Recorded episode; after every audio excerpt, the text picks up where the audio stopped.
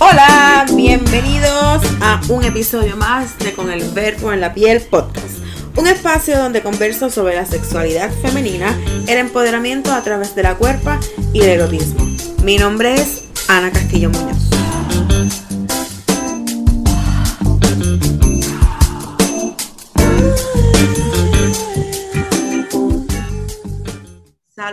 Espero que todos se encuentren bien. Estamos en otro episodio más de Con el Verbo en la Piel podcast.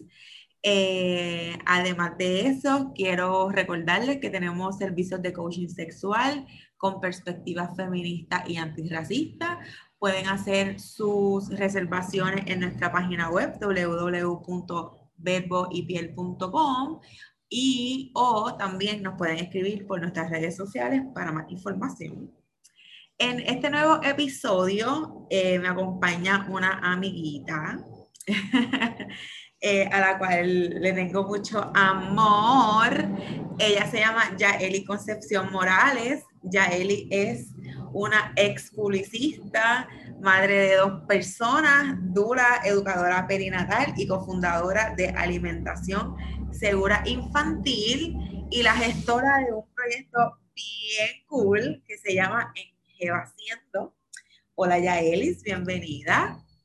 Gracias Ana, me siento súper honrada de estar aquí. Tú sabes que soy tu grupi, eh, así que desde los inicios de, de, tu proyecto hemos estado ahí cerquita. Afortunadamente tenemos muchas personas en común y pues el mundo complotea para, para poder estar compartiendo este espacio. De verdad que me siento bien pompeada de estar aquí y de poder comunicarme con las personas que te siguen. De verdad que aprendo mucho de ti, aprendo mucho de las personas que tenemos en común también, así que eh, soy una persona en, en, proceso y en proyecto de enjevacer. Antes de que entremos al tema, al tema que, que nos trae aquí hoy, pues Enjevacer es un proyectito que salió con una corilla de mujeres que hacíamos ejercicios juntas y nos dimos cuenta que mucho más allá de estar haciendo ejercicios para ponernos bien buenas ante las perspectivas sociales y de la perspectiva de las personas que nos ven alrededor, nos dimos cuenta que lo que estábamos haciendo cuando nos juntábamos era un cambio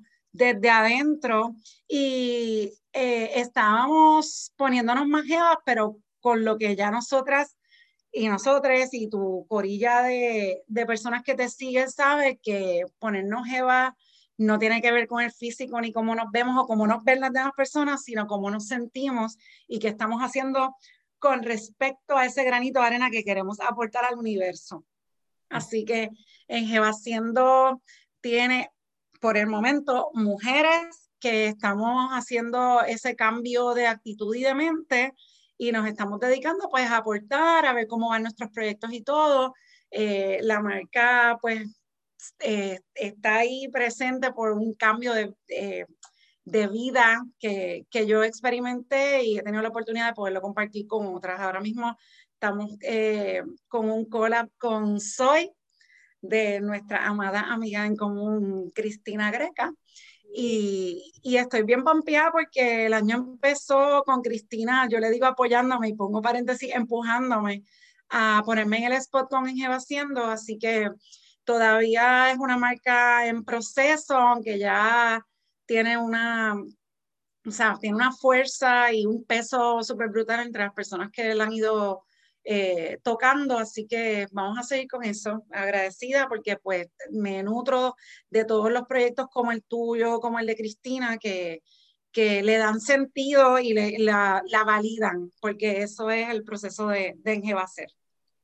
Gracias, Yaeli, por todas esas palabras de amor hacia mí, hacia mi proyecto y hacia todo lo que estamos construyendo.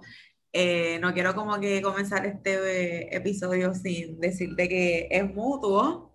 Eh, yo también aprendo mucho de ti eh, y de todo lo que haces y de lo que puedes estar. Y para las personas que están escuchando este episodio, estamos hablando de Cristina, la pueden conseguir en las redes sociales como Soy quien quiero ser y le dan like y le dan follow y todo. Así que, dicho eso, gracias una vez más por estar aquí. Eh, y, ¿verdad? y empezamos reconociendo que marzo es el mes de las dulas, específicamente se celebra en la última semana. Eh, y teniéndose en cuenta, ya Eli, ¿Qué es una dula? ¿Y en qué consiste el trabajo de una dula? Mira, pues el origen de la palabra dula es griego y significaba esclavo sirvienta. Eh, ha ido evolucionando con el tiempo. Eh, muchas veces este trabajo era realizado por personas que se identifican como mujeres, así que vas a ver definiciones en las redes y cuando nos expresamos como mujeres que acompañan mujeres. Y aunque ya podemos reconocer que hay hombres y personas transgénero que, que están ejerciendo la profesión y se identifica con mujeres porque eh, antes, eh, antes de que el parto se medicalizara y se hospitalizara, las mujeres parían tradicionalmente en su casa y la comadrona era la vecina, la tía, la hermana, y la persona que se encargaba de hacer el rol de lo que ahora hacemos las duras era la prima, la hermana, la misma abuela, que lo que básicamente hacen es acompañar durante el proceso de la gestación, el parto, el posparto y la crianza, que son cosas que se deberían aprender y que tradicionalmente se aprendían de visión, de verlo, de experimentarlo, de tu ver a tu prima pariendo, a la otra lactando, a la otra criando, y que se ha perdido en esta sociedad moderna porque pues ya no vivimos en, en comunidad cerquita de nuestras mamás, cerquita de nuestras hermanas, ya vivimos pues obviamente vivimos en, en, en pueblos y hasta en países diferentes. Eh, la definición así entonces ahora si le damos este toque eh, o, eh, inclusivo es un profesional o una profesional capacitada para brindar apoyo físico, emocional e informativo durante el proceso del parto, el posparto y para ayudarlos a que la experiencia sea más saludable y satisfactoria. el rol de la dula ahora mismo no se limita solamente a, la, a lo que es gestación, parto y posparto. Hay dulas de pérdida y duelo, hay dulas de aborto, y hablamos, cuando hablamos de dulas de aborto, hablamos de interrupciones de embarazo, ya sea por razones médicas o razones personales. Eh, hay dulas eh, eh, eh, holísticas e inclusive, mira, hasta yo he ejercido de, dula de tatuaje y he tenido yo mi dula de dentista. O sea, el proceso de acompañar por la manera en que somos los humanos es básico. Así que la dula es esta persona que acompaña a otra persona durante un proceso de su vida. En este caso, pues lo que me concierne a mí, pues mi trabajo es pues con familias y, y personas gestantes. Y hay un, un término cuando se despega la dula, por ejemplo, si nace una criatura, pues la dula dice, bueno, pues vamos a estar acompañando hasta los cinco años, por ejemplo. Hay un destetaje, ¿verdad? Ay, nenas, ese destete es bien difícil. Yo no sé para quién es más difícil, si para uno como dula o para la familia. Eh, en mi caso, yo te puedo hablar, yo tengo relaciones a largo plazo eh, de, con las familias que he acompañado. Yo empecé como dula en el 2013, o sea, mis bebés ya están cumpliendo siete años, mis primeros bebés están cumpliendo siete años y yo te puedo decir que estoy en contacto con esas familias todavía y entramos después de, del rush de la lactancia, la crianza, la selección de escuelas, los métodos de, de crianza y todas esas cosas y, y a veces ese, este, ese destetaje no se da. Contractualmente sí hay unos términos como todo profesional, o sea, acompañamos activamente hasta, los, hasta las seis semanas, por ejemplo, mi contrato, pero pues este, yo tengo grupos que se han formado, grupos de WhatsApp de entre mis mismas clientas, que estamos hablando desde el 2017 y ahora estamos en otra etapa, ya hablamos, estamos hablando del potty training, las otras están hablando de, de, de qué escuela, qué método que están buscando, así que eso es bien difícil porque el, la dula se inserta en la familia. Eh, tú estás escogiendo un una persona de confianza que va a estar acompañándote a ti, a tu pareja. Eh, conocemos a las abuelas. Ahora con la pandemia estoy sufriendo un montón porque pues ya físicamente no nos estamos viendo, pero eh, es, tú no estás escogiendo a alguien random que va a pasar por tu vida y se va a ir. Y cuando mi, mi familia entramos a hablar de, de, si yo soy la dula apropiada para ellos, yo le digo, mano, yo quiero que cuando tú pienses en tu dula, tú suspires. Y no por mí, sino quiero que cuando tú escojas a tu dula, quien, será, quien quiera que sea, tú pienses el día de tu parto, pienses en tu dula, suspires y digas, oh, wow, mi dula no le he llamado en un par de semanas, déjame llamarle, que no es una persona que pasó por tu vida y se fue. O que diga, ah, diache, la dula. Ah, ¿te acuerdas? Uy, ¿qué será de esa persona? No. Así que no, no hay proceso de destetaje. es difícil. Qué bien. Mira, eh, mencionaste ahorita también que la dula casi siempre y, e históricamente esta persona que ha estado acompañando y sosteniendo, ¿verdad? En distintos episodios y momentos de la gestación. Eh, y entonces yo me pregunto también desde una cuestión ancestral y específicamente quizás por mujeres negras que se han visto ¿verdad? En el, al cuidado de otras mujeres a lo largo de su vida e históricamente, eh, ¿verdad? ¿Cuál es la relación que hay en eso, no? Pues imagínate, o sea, el, acceso, o sea, el acceso de las mujeres negras a cuidados prenatales de calidad o de, eh, ¿cómo te explico? Tú sabes, dentro de lo que hablamos dentro del primer mundo, pues muchas veces la mejor, la, la mejor atención podía venir de sus mismas pares porque sabían a las opresiones que estaban siendo sometidas o pues mantenían, trataban de mantener ese calor de hogar, de, de protegerlas entre ellas mismas.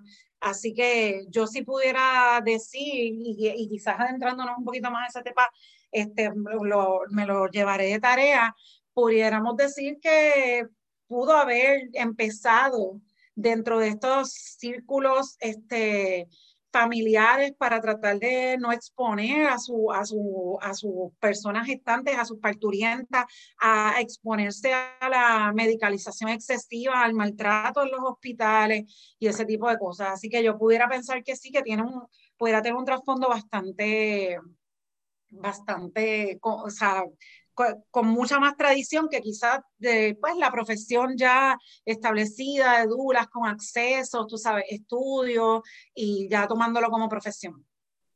Claro. entonces, eh, ¿cuál es la diferencia, eh, Yaeli, entre una dula, una partera y, y una educadora prenatal? Pues mira, la dura ya más o menos hablamos, tú sabes, nosotros nos, encargamos de hacer todo el, trabajo de acompañamiento eh, y no realizamos nada clínico. Eso es algo que pues nosotros vamos aclarando muchas veces y explicándoles, porque pues esa, esa, eh, pararnos dentro del scope de la práctica nos permite que otros profesionales nos vean dentro de lo que nosotros somos y nosotros reconocer lo que ellos hacen.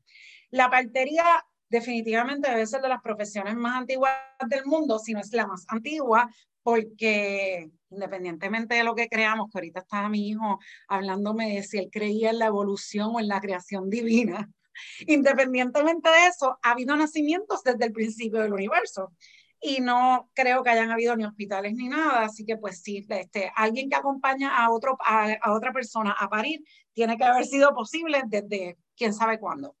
Eh, y las parteras en, en, muchos de los países fuera de Puerto Rico, porque pues aquí este, hay otras historias y te, te, abro la conversación si quieres saber un poquito más del tema de la partería. Ahora mismo la, las parteras acaban de agruparse y están buscando unos espacios para que pues la partería se haga accesible a las familias, tanto por reconocimiento y por acceso económico, pero ese es otro tema que pudieras invitar a cualquiera de nuestras colegas para que vengan a hablarte de eso, pero la partera se encarga como profesional de la salud de la atención clínica de las personas gestantes de bajo riesgo eh, antes de tener que llegar a una medicalización del parto, que es lo que entonces eh, trabaja el médico obstetra.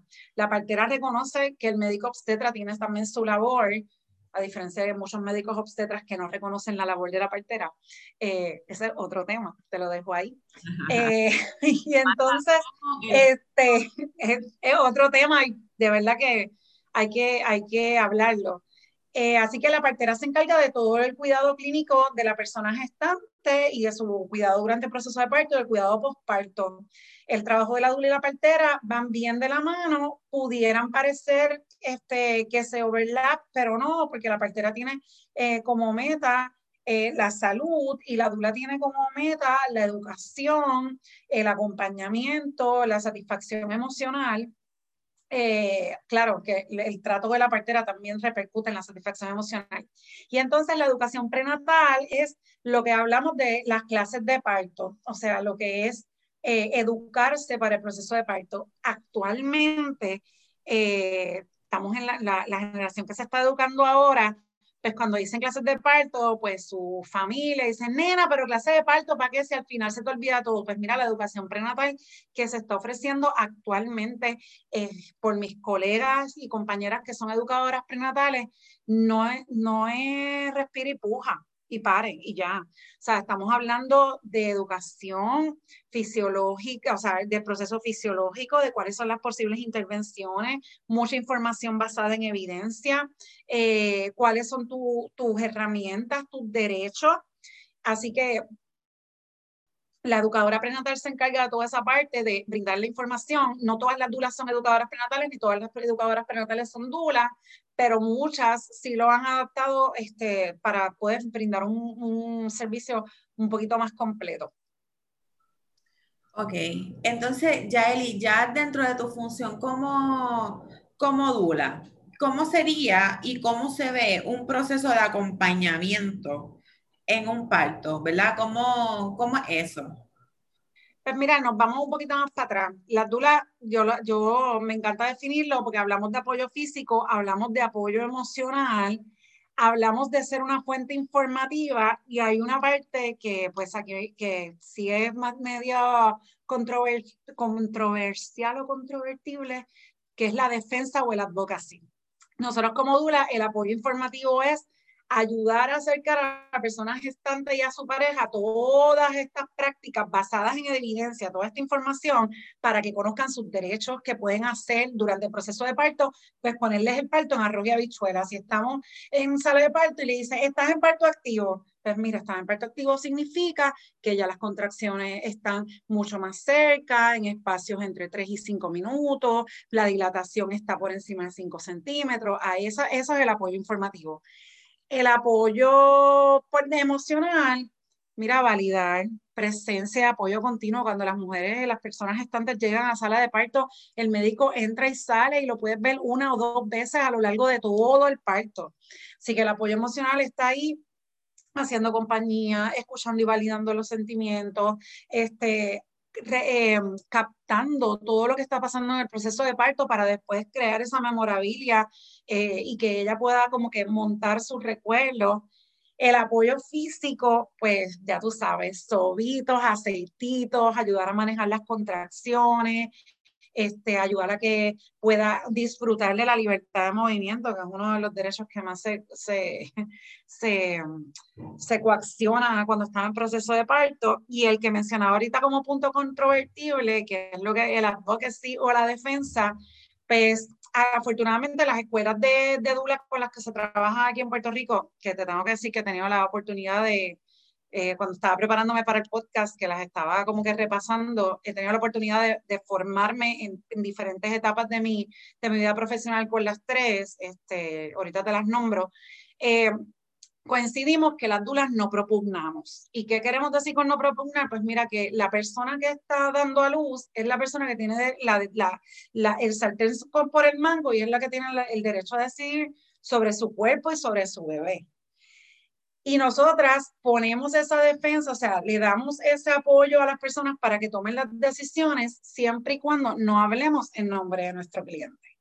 Y entonces ahí es donde está este, esta área gris que, que pues que muchos médicos no ven bien o que les incomoda o que no reconocen o no saben porque pues ahí por ahí el, yo digo el mito de la dula fantasma es que vino aquí una dula, hizo esto, esto y lo otro, pero nunca hay nombre, no vemos como que cosas bien, bien, no, fue fulana de tal que hizo esto, pues, porque, porque nosotros eh, entrando a esa advocacy con la, con la persona gestante, empezamos a indagar, ¿qué es lo que tú quieres? ¿Cuáles son tus deseos? Mira, tienes que, pues, estas son las preguntas, cuando hablamos de las, cuando hablemos de las preguntas, estas son las preguntas que hacerle a tu obstetra, eh, en, facilitar esa comunicación, como que cuáles son las posturas de, de la pareja, cuáles son tus posturas como gestante, de, eh, dar esos, como que esos highlights de luz, y yo digo a veces que es como, como regar la semillita, todas nosotras, todas nosotras tenemos ese, ese poder de cuestionar los procesos y de, y de tomar nuestras decisiones sobre nuestro propio cuerpo. Y esa parte de la advocacy de la dula, que es lo que pues quizás crea un poquito de incomodidad en ciertos profesionales de la salud, es porque regamos esa semilla porque queremos que esa semilla germine, queremos que cada una de las personas tome autoridad, autonomía sobre su cuerpo y diga, pues mira, es que espérate, es que esto no es lo que yo deseo porque yo estuve leyendo, ya ahora mismo las fuentes de información están abiertas para todos, hasta los, los boletines de la Asociación Americana de Ginecología y Obstetricia, por los cuales los profesionales eh, médicos ginecólogos obstetras se deben regir, ya están abiertos para que tú y yo los leamos. Entonces, no puede ser que el médico me cuente una cosa y el board, en el cual se supone que él esté rigiéndose, diga otra cosa. Entonces, ¿cuál es la, o sea, una cosa es la preferencia y otra cosa es la evidencia. Así que ahí básicamente eso es lo que nosotros hacemos. sembrar esa semilla de la, de la autonomía, el apoyo físico que está súper chévere, que es el manejo de contracciones, sobito, ejercicio, eh, el apoyo emocional que, mira, muchas veces el apoyo físico se lo termina dando el compañero y uno está ahí como keeper, yo digo que yo entro como a abrazar el, proceso, a, acompañarlos, a ser testigo de lo que esa familia eh, logró hacer o vivió en su proceso. Con esto que me, que me dices, rápidamente pienso en que el trabajo de una dula es un trabajo bien político también.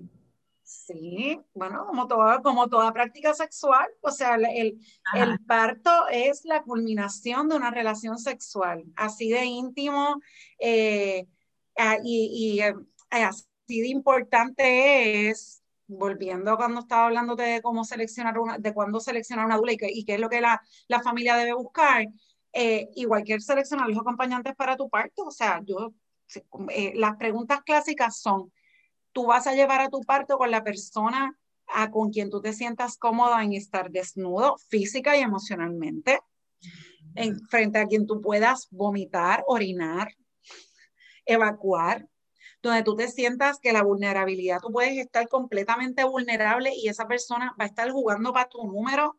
Eh, por eso es que es tan importante la, selección de acompañantes, incluyendo pareja, eh, miembros de la familia, amistades, y la selección de la dula, porque tú estás eh, eh, montando el equipo de personas que van a jugar para ti y que van a estar pendientes a que tu experiencia sea lo más cerca a lo que ya tú planificaste eh, y dentro de lo que se puede esperar de un proceso de parto.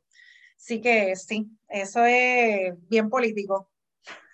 Sí, y gracias también por, ¿verdad? Por eso que, que haces y que hacen en general. Eh, quiero preguntarte un poco sobre, tengo, tengo muchas preguntas como navegándome, pero voy a ir una por una. Eh, ¿Dónde se, se, forma una dula? ¿Dónde uno coge talleres, clases, se certifica? Pues mira, aunque muchas dulas que ya son profesionales de la salud previamente, como enfermeras, este, eh, terapistas y así, pues no necesitas ser profesional de la salud para formarte como dula, es una certificación. Eh, como te dije ahorita, me voy a ir en orden, en orden alfabético para no nombrar una antes que otra, porque tengo grandes aprecios dentro de las maestras dulas con las que me he formado. Aquí en Puerto Rico, de una escuela nacida aquí, eh, está AUNAR, se forman dulas comunitarias y tiene un programa que ahora mismo pues está corriendo virtual. Dona Internacional viene a Puerto Rico, antes venía por lo menos dos veces al año, eh, a formar duras en unos, eh, como unos workshops de fin de semana, tiene bastante autoestudio y después sometes una certificación. Y Dula Caribe, eh, que está aquí en Puerto Rico, es la escuela con más años aquí en Puerto Rico, que también forma dulas y también tiene un programa, AUNAR también tiene un programa de, de como un internado para las para las dulas en formación y Dula Caribe tiene, también tiene uno que es un programa, una dula para cada familia, eh, donde también le dan el espacio a las dulas en formación a ejercer, porque esa es otra, y quiero que todas las estantes y todas las personas que están alrededor escuchen esto. todos hemos sido primerizos o principiantes en nuestras profesiones siempre. Todos necesitamos oportunidad para que esas dulas puedan ejercer. Así que lo chévere de los programas eh, que como una dula de cada, pues, para cada familia y como una AR es que esas dulas en formación se les supervisa por una dula experimentada. Eh, eso permite pues que las dulas pues puedan ejercer y vayan aprendiendo en la marcha. También les da acceso a las familias a contar con un servicio completo y de calidad de bajo costo o libre de costo. Así que por ahí, para que escuchen y sepan, el acceso a una dula puede eh, ir desde libre de costo a intercambios, a bajo costo, o hasta contratar una dula experimentada con la que te sientas a gusto y si puedes, tienes la capacidad de pagarlo, puedes pagar. Pero no, la, la, yo sé que el corazón de la mayoría de las dulas, si no puedo decirte de todas, por no generalizar, es que no queremos que las familias se queden sin un servicio por no tener el acceso económico a poderlo costear o pensar que no pueden costearlo. Claro. Eh, entonces te pregunto, en términos de la familia, eh, ¿cuáles pueden ser esos limitantes, eh, verdad, que a veces uno encuentra cuando escoge mal a las personas, y no quiero decir que escoge mal, porque no quiero que sea así, pero que quizás no, no sé, ¿cómo, cómo se lidia con estas familias que son así como bien punitivas hasta cierto punto, eh, con sus creencias, con sus formas de llevar a cabo los, los, partos o los procesos de, de gestación? Pues mira, tienes dos opciones o los montas en el barco y los educas contigo. Por eso es lo mismo, por eso es que pues las clases de parto eh, son bien buenas para la, la, persona que va a parir, pero son más buenas para la familia que escuche de otra persona, no de la loca que va a parir, porque le ponen el label de, ah, es que tú vas a parir, te has puesto a leer y estás así como que no, no. Tienen una tercera persona brindando la información basada en evidencia y por lo menos como gestante, tú dices, mira, es que esto no lo estoy diciendo solamente yo, yo lo leí, perfecto, pero mira, esta, mi educadora prenatal está aquí para educarnos a todos. Así que por eso a mí me encanta incluir a las abuelas, sobre todo a las abuelas, este, en esta, en la dinámica de la educación prenatal. ¿Por qué? Porque venimos de eh, la supremacía de la bata blanca. Eh, a mí me gusta usar labels, pero la generación que, por ejemplo, me parió a mí, entiende y cree que el médico tiene una autoridad superior y mayor sobre mi decisión de mi cuerpo, de mi proceso. Entonces, eh, bueno, claro, ahora mismo en Puerto Rico, afortunadamente, hay una generación de médicos que viene subiendo y creciendo en, la, en todas las especialidades que yo reconozco mucho a los médicos que se quedan aquí en Puerto Rico, sobre todo los jóvenes, porque pienso que realmente se están quedando porque quieren quedarse, porque las oportunidades para ellos están también igual de horribles que cualquiera que está buscando trabajo. Eso es otro, otro paréntesis. Eh, estos médicos están por lo menos abiertos a la conversación, a una conversación de, yo leí, claro, no Google, pero tú sabes, cosas más amplias, no Wikipedia, sino que, mira, yo leí, estuve buscando unos estudios, me estoy viendo con un, un especialista alterno, quiero integrar otra terapia, y eso está pasando también con un grupo de, obstetras, donde entonces ya la, la, conversación no es vertical, sino como que ya se entiende que esta conversación es entre una persona que está gestando, que tiene un proveedor de servicio, como cualquier proveedor de servicio que tú contratas, que me está entonces proveyendo el servicio porque tiene el conocimiento, porque por eso lo estoy contratando, pero también está escuchando cuáles son mis individualidades y mis intereses y que no está tratando de imponerme su perspectiva, sino que estamos hablando de cosas basadas en evidencia y así. Así que venimos, somos los hijos y las hijas y los hijos de esta generación que creen que el médico tiene la palabra final y firme.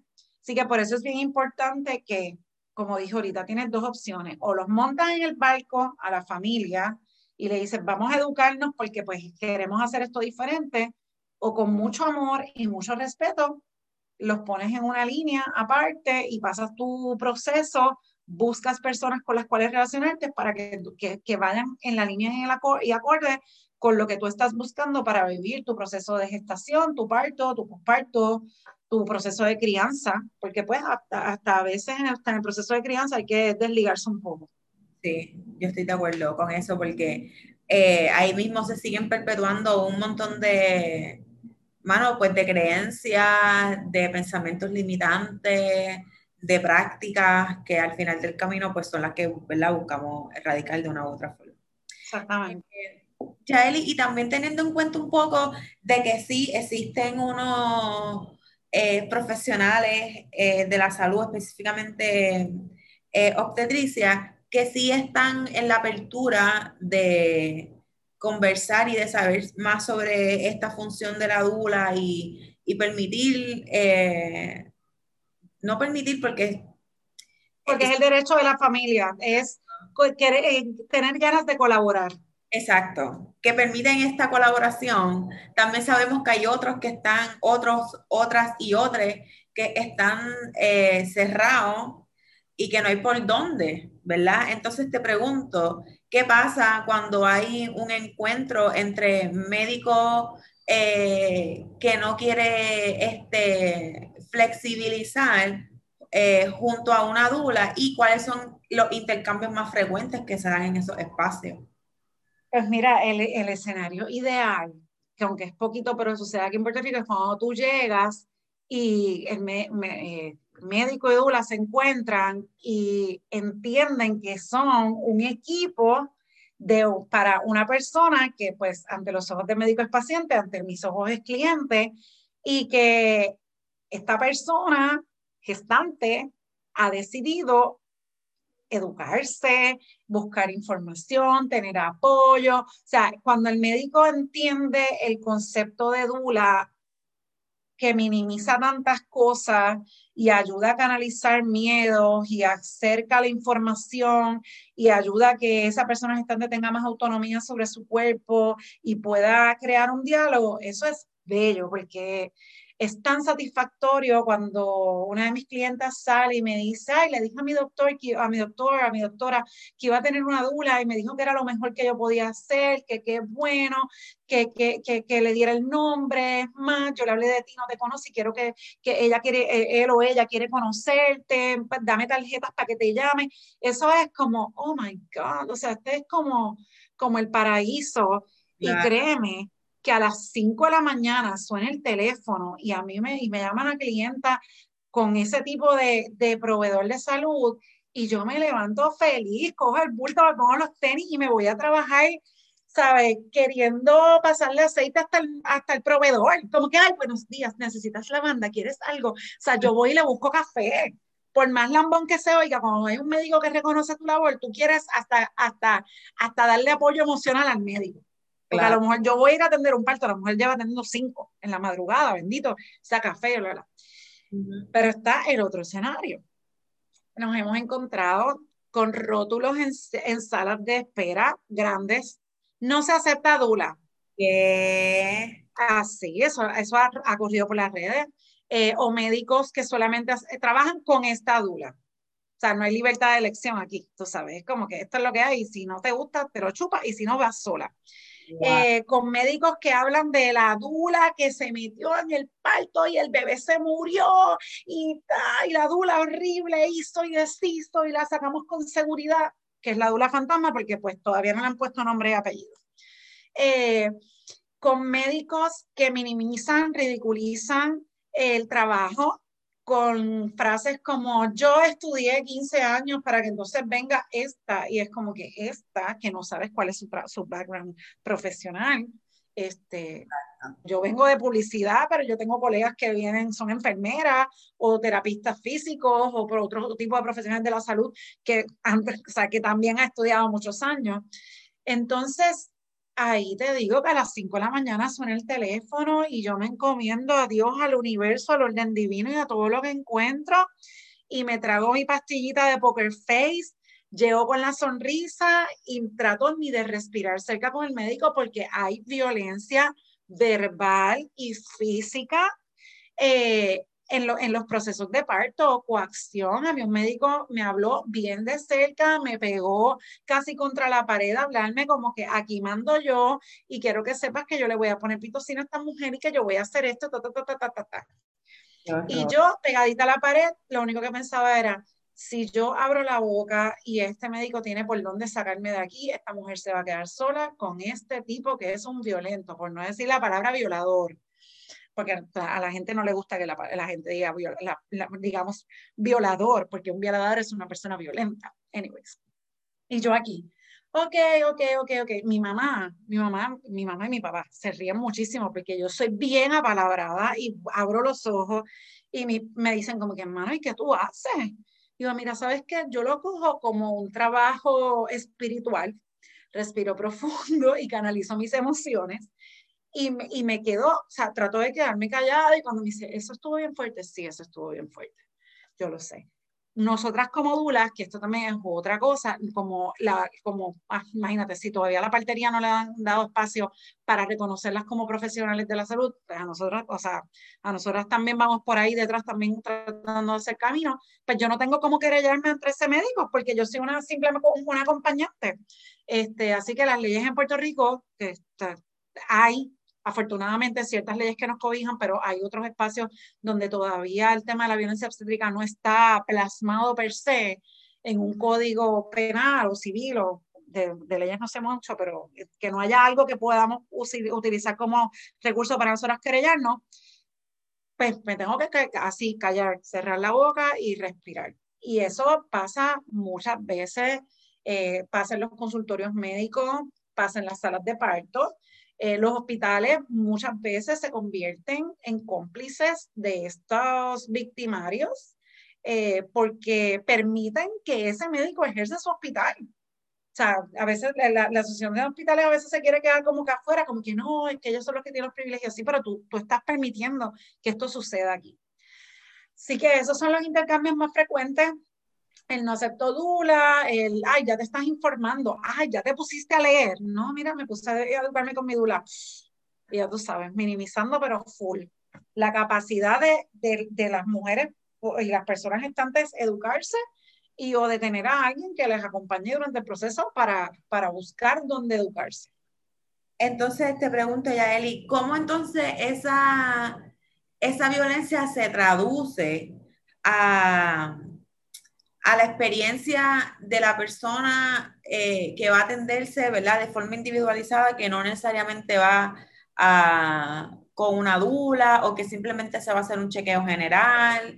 Eh, ¿cómo, ¿Cómo se ve también y cómo se experimenta esa violencia obstetricia y ginecológica también? Sí, bueno, pues la, violencia obstétrica está ahí justito dentro de todas las violencias que están este, asociadas al género. Solo tenemos que tener bien claro, sobre todo en este mes que pues estuvimos en ahora el 8 de marzo, tratando de visualizar las violencias, cómo pues este sistema de salud slash lucrativo nos, nos condiciona al tipo de servicio que, vamos, que estamos recibiendo. Así que esas violencias empiezan desde protocolos sin sentido, el uso excesivo de tecnología, el no permitir que las mujeres estén acompañadas, esa relación que estaba hablando yo ahorita de verticalidad, de paternalismo médico, de yo lo digo. Entonces, en las visitas regulares, desde abre las, abre las piernas más o ya tú sabes cómo abrirlas o no te quejabas cuando lo estabas haciendo, comentarios que son como, o sea, que se oyen a veces hasta normales o hasta a veces los mismos médicos lo dicen en una sala de parto llena de enfermeras y gente y la gente se ríe y yo digo, pero qué, pero, pero, ¿qué, qué está pasando? Porque esta, esta frase no son, no son politically correct.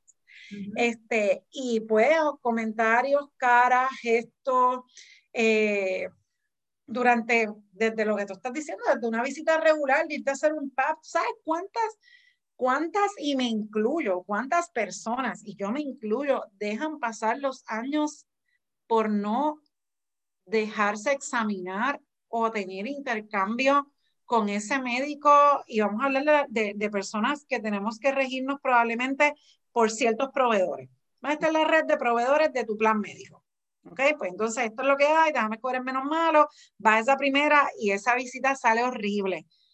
Y pues mira, mi cuidado de salud eh, queda limitado a que no quiero ver, ver al médico, entonces no tengo cuidado preventivo, repercute entonces de que ya tú vas a, a, a, cuidarte cuando ya estás viendo algo que no te parece que es normal, cuando quizás si hubieses cumplido con tus chequeos rutinarios de cada seis meses, cada año, pudo haber sido algo que, que no llegara a mayores solamente porque hay violencia desde que te empiezan a hacer un papo, tu primera visita ginecológica o la, o la, o cuestionarte tu sexualidad o prácticas sexuales, pues imagínate, ahí empieza la violencia, o sea, normalita. Entonces, pues muchas de las personas que han vivido este tipo de violencia, pues repercuten en eso, en que no vuelven al médico. Eh, llegó un momento que estuvimos trabajando un proyecto, o sea, viendo unas vistas para un proyecto de la publicación de las estadísticas de cesárea y entonces, bueno, la cesárea, no sé qué, y, cómo estaba la, la tasa de, natalidad bajando en Puerto Rico. Y una de las razones era que las mujeres sufren prácticamente una esterilización emocional. Y a mujeres o mujeres gestantes, familias que habían expresado que querían tener más de dos hijos, se quedaron con uno y van en bicicleta porque lo que vivieron fue horrible.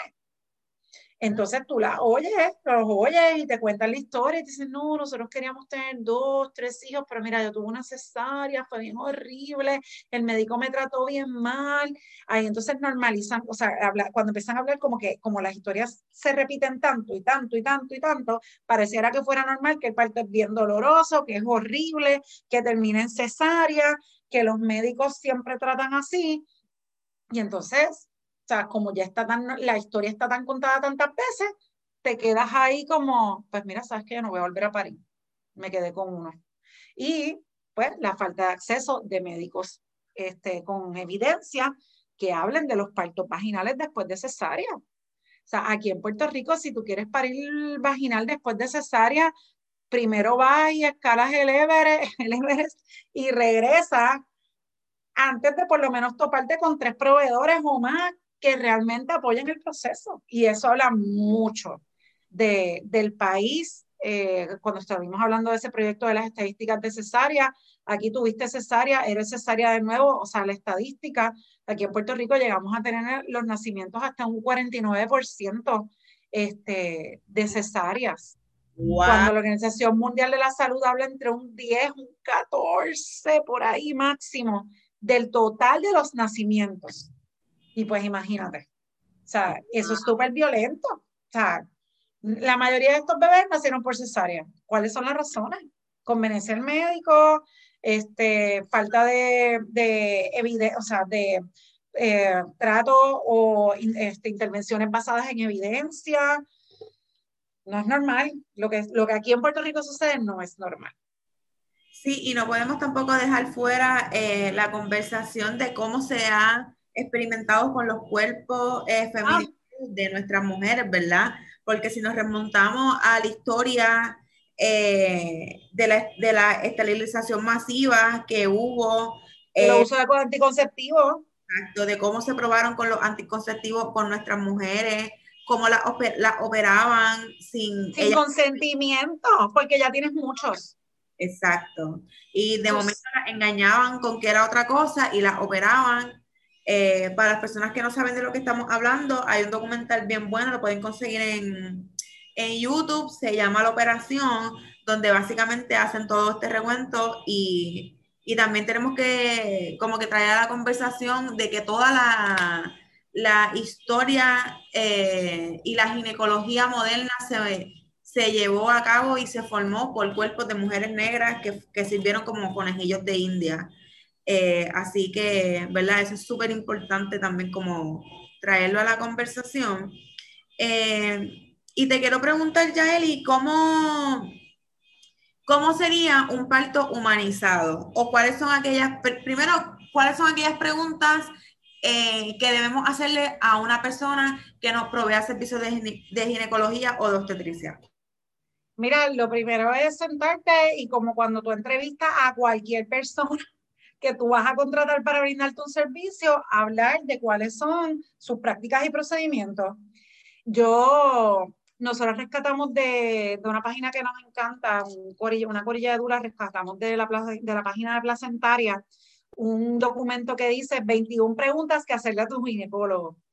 Entonces, cuando se acercan a mis clientes que están en el principio de la gestación, como que me estoy atendiendo con fulano de tal. Yo, sobre todo cuando son clientes nuevas, no tenemos tanta confianza. Cuando hay alguien de confianza, o sea, Ana, si tú me llamas y ya tú sabes que hemos tenido esta conversación, ¿qué opinas o cuáles han sido tus experiencias con fulano de tal? Ahí yo soy muy espepito, pero pues cuando hay personas que todavía no conozco, pues me voy por lo, por lo, por la, por lo politically correct. Y es tienes que preguntarle sobre cuáles son tus expectativas y hacer preguntas. Pues ese documento lo, lo, rescatamos y se lo compartimos. Y le digo, además de leer estas preguntas, te ayuda a ti a buscar información sobre procesos de la gestación que tú no conoces, porque pues para eso te vas a empezar a educar, pero pues primero tienes que hacer shopping de obstetra. Y te voy a rescatar varias preguntitas nada más, como yo le digo, con las que le sacas el cobre a cualquiera. Eh, la primera es hablar abiertamente de la estadística de cesáreas. ¿Cuál es su estadística de cesáreas?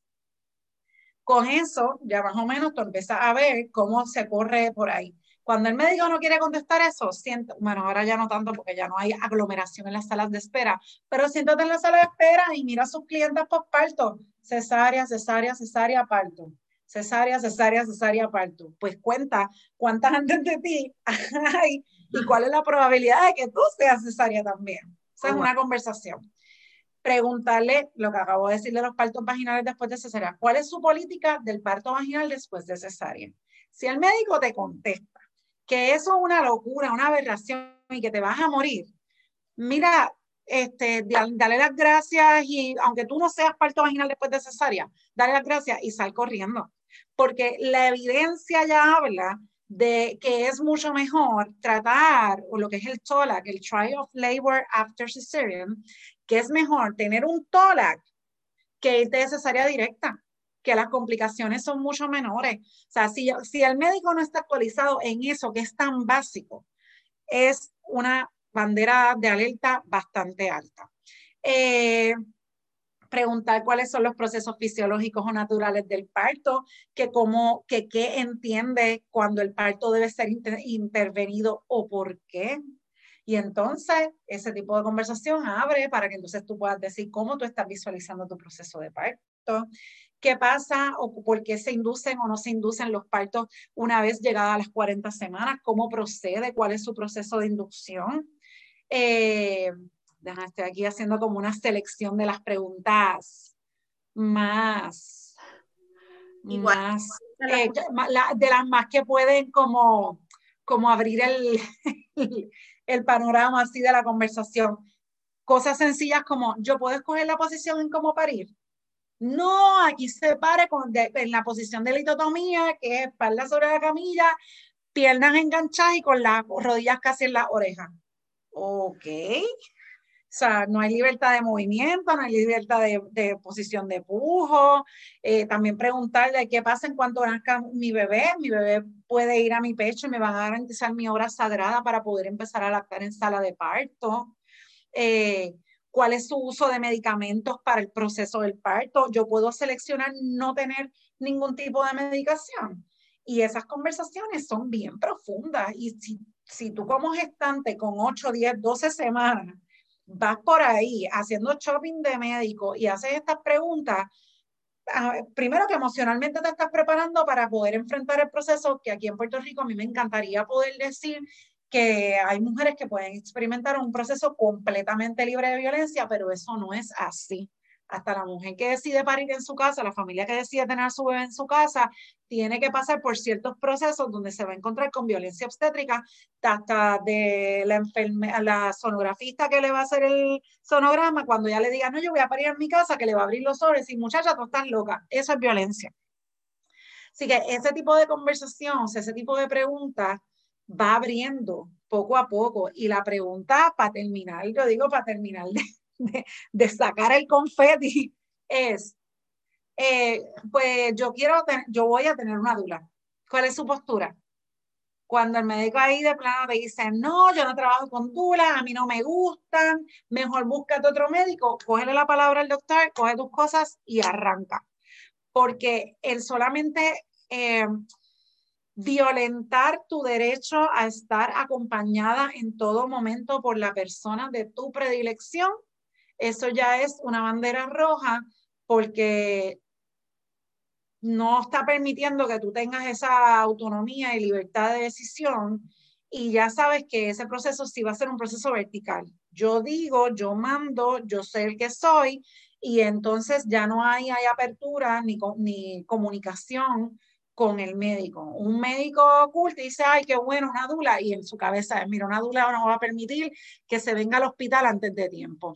Me va a minimizar las llamadas en la madrugada porque pues la dula le va a hacer como un mini cernimiento y va a saber si las contracciones están cerca, están lejos, cómo se siente, si el bebé se mueve, bla, bla, todas esas cosas.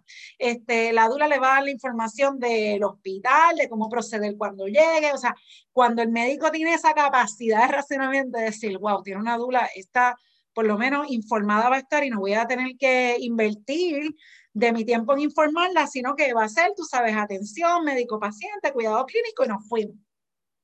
Cuando se acaba, eh, entre, a veces entre las varias preguntas, pero al final de todo, inclusive para consultas ginecológicas y de obstetricia, tomar estas cuatro preguntas. Te sientas y, y, te, y te preguntas, ¿yo confiaría en esta persona para tomar decisiones por mí?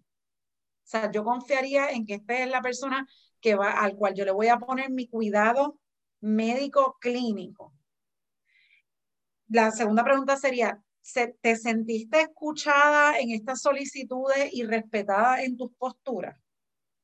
¿En algún momento te sentiste coaccionada o burlada o que se minimizó la manera en que tú piensas o te expresaste con respecto a algo que sí que él es el profesional de la salud, pero que tú eres la persona que está contratando el servicio.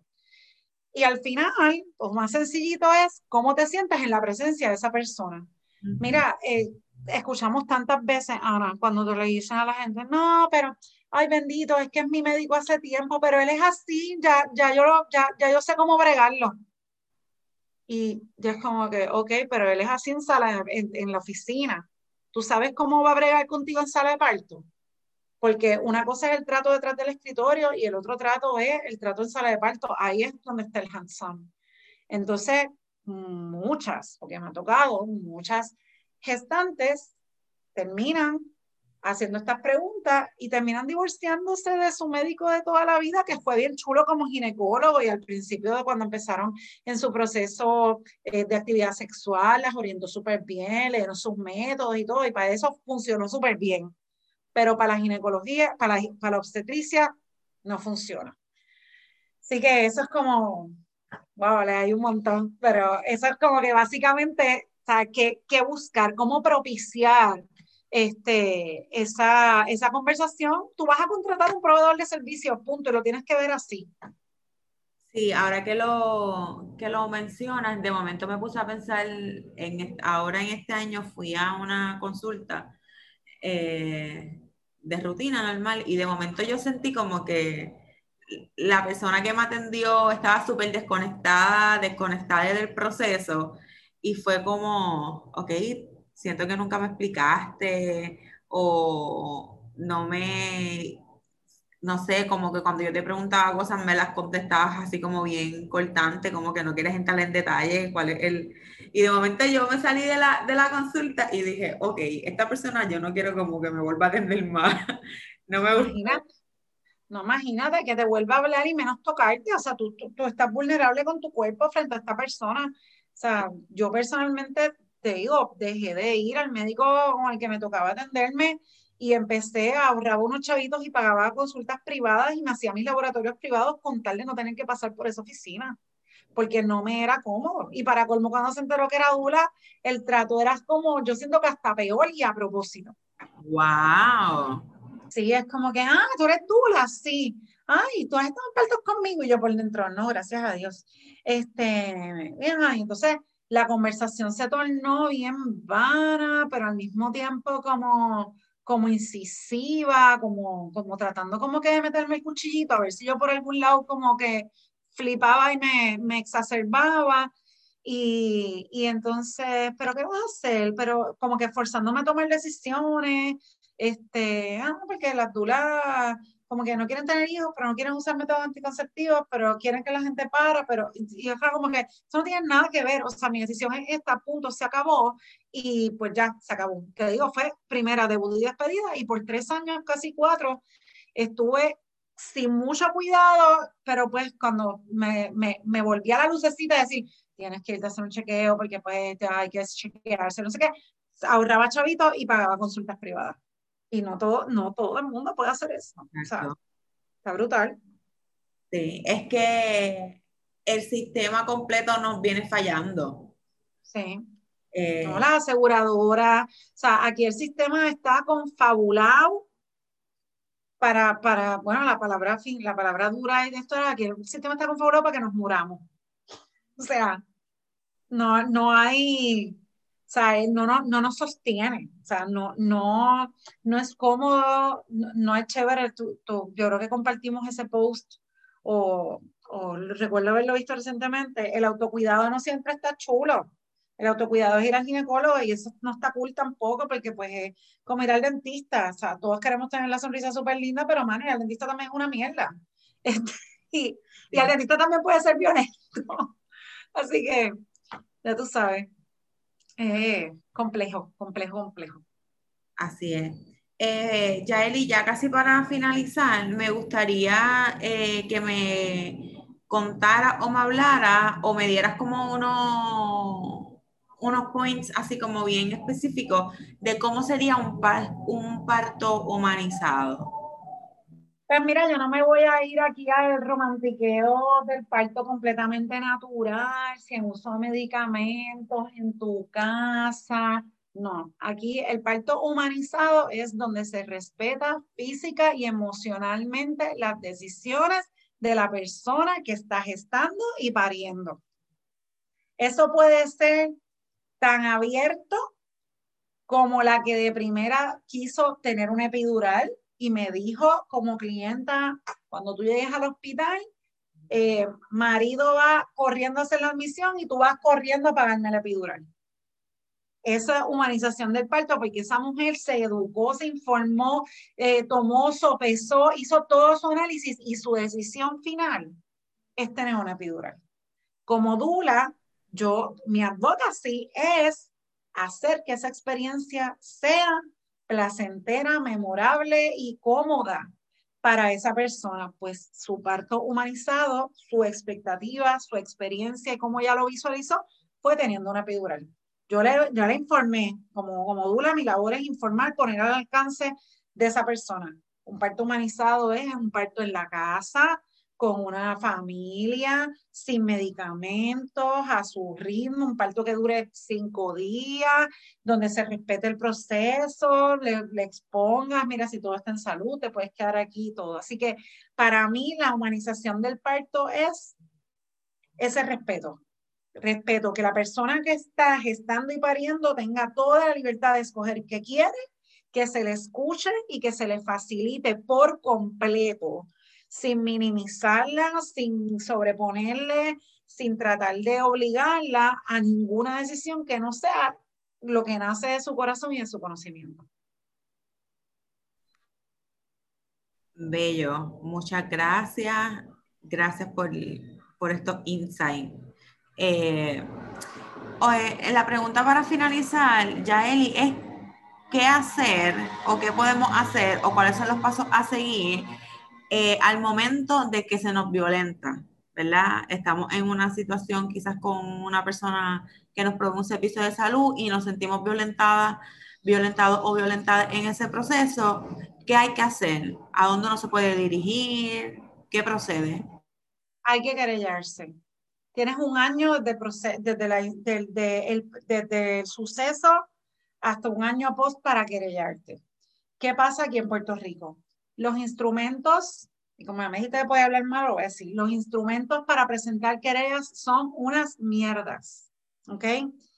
Eh, se quedan en la nada, pero hay que meterle más presión porque esos instrumentos tienen que estar. Tú puedes presentar una querella en la misma institución donde se presentó la violencia, tú vas a la administración y dices, yo fui violentada en ciertos procesos, ta, ta, ta, y se incumplieron y quiero presentar una querella y puedes presentar la querella contra el hospital contra la, y contra el médico. Eh, ahí esa es una, una opción. Puedes ir a presentar una querella sobre médicos al colegio que los agrupa, que es el Colegio de Médicos Cirujanos. Puedes presentar una, una querella en la Procuradora de las Mujeres este, y me río porque en las vistas que hubo en el 2013-14, el Colegio de Médicos Cirujanos decía, pero ¿dónde están las querellas? ¿Dónde están las querellas? Entonces, una de las respuestas fue, primero, que por la página de internet no funcionaba. Segundo, que el teléfono nunca lo contestaban. Y creo que la otra manera de hacer la querella era como que oyendo físicamente ahí, hello, una mujer postparto con una cesárea, un bebé recién nacido. Ajá o sea, dificulta hacer un poquito más, eh, o creo que por correo, whatever it means. Hay que, hay que querellarse, hay que alzar la voz. Y esta, y esta que voy a decir ahora lo digo más para las personas que están alrededor de personas gestantes. Es que muchas veces estas cosas no tienen a dónde llegar porque la persona que fue violentada necesita apoyo, validación, entonces, estos procesos se quedan en la nada porque escuchamos esta frase y esto es típica. Ay, pero si tu bebé y tú están bien, ¿por qué vas a hacer eso? Si ya todo salió bien. Y es como que no, porque yo pasé por este proceso y yo quiero levantar mi voz y quiero que se sepa y, o sea, y no, no, aquí no estamos hablando de demandas frívolas donde te vas a quedar con la lancha del médico. No, no, no, no. Estamos hablando de que hay que mejorar el servicio y la única manera mejorar, para mejorar el servicio es quejándote del servicio que se te brindó y ese médico, ese proveedor de servicios tiene que ajustar. Y, y a veces hasta reconocer, ah, Dios, sí, metí la pata. Yo espero que los egos no sean tan altos como para no poder reconocer eso, pero pues tú sabes, cuando alguien se querella, pues en vez de verlo como algo frívolo o pues vano, no trascendental, es decir, mano, tú sabes, esta mujer no se le brindó o esta persona gestante no se le brindó el trato adecuado en su proceso. Eso está bien, eso, eso es importante. Así que para las personas que están alrededor de los gestantes, hay que apoyarlos, hay que montar, hay que ir allí, pues vamos a montarte en el carro y se va la abuelita, se va el compañero o la compañera, se montan en el carro, bájate. ¿Por qué? Porque también esto es, es violencia, es violencia de género, punto.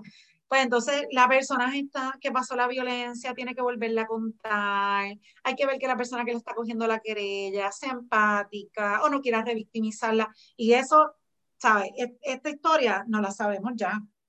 Así que por eso no pasa mucho. Hay también recursos, eh, recursos pues, psicológicos, yo creo que también eso es sumamente importante, validar que la persona ha sido violentada, ayudarle a buscar esa herramienta.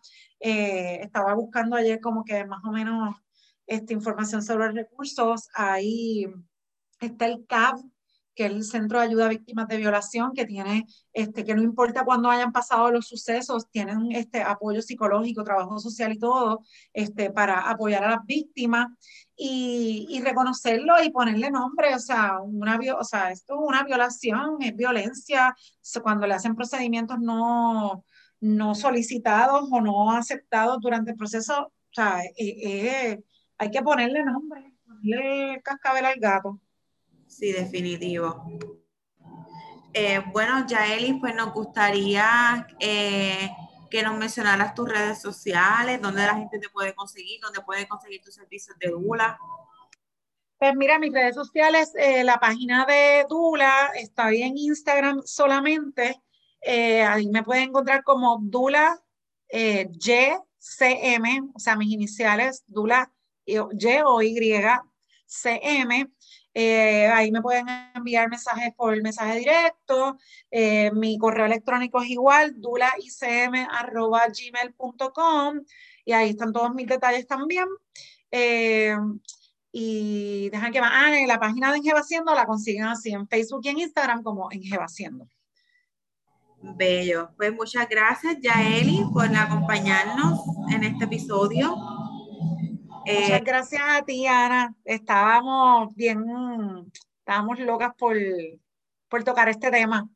No sé si lo quieras mencionar, pero empezamos, empezamos Ana y yo a tener el intercambio de este tema por, por el post de recomendaciones de, de médicos, en, o sea, de, de pues, médicos obstetras en búsqueda de tratos humanizados y tuve la confianza, porque la tengo con Ana, de acercarme, decirle, tienes ahí una listita que hay que depurar un poco.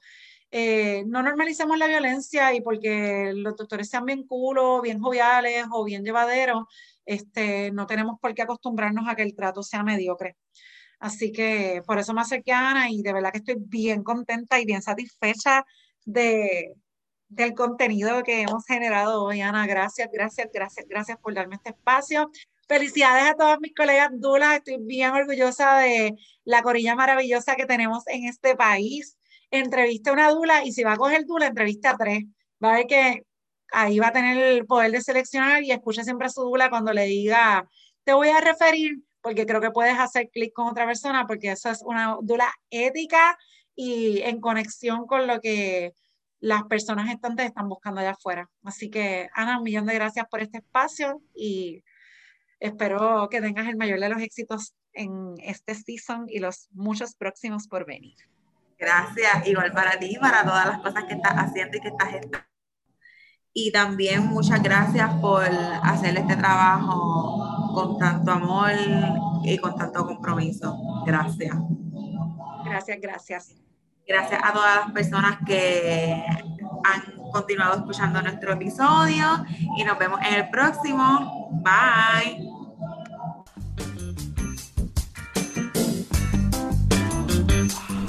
Gracias por quedarte hasta el final de este nuevo episodio de Con el Verbo en la Piel podcast. Para mí es muy importante todos tus comentarios, así que te invito a que nos escribas y nos dejes saber qué piensas, si te gustó, si no te gustó, qué tema te gustaría que trabajáramos en futuras ocasiones. De igual forma, te quiero invitar a que visites nuestras redes sociales. En Facebook nos puedes conseguir como con el verbo en la piel. En Instagram nos consigues como arroba verbo y piel y también nos puedes visitar en nuestra página web www.verboypiel.com. Así que, dicho eso, te agradezco nuevamente por estar en sintonía con nosotros. Así que les mando un beso, un abrazo y los dejo que voy a repartir lindura. Bye.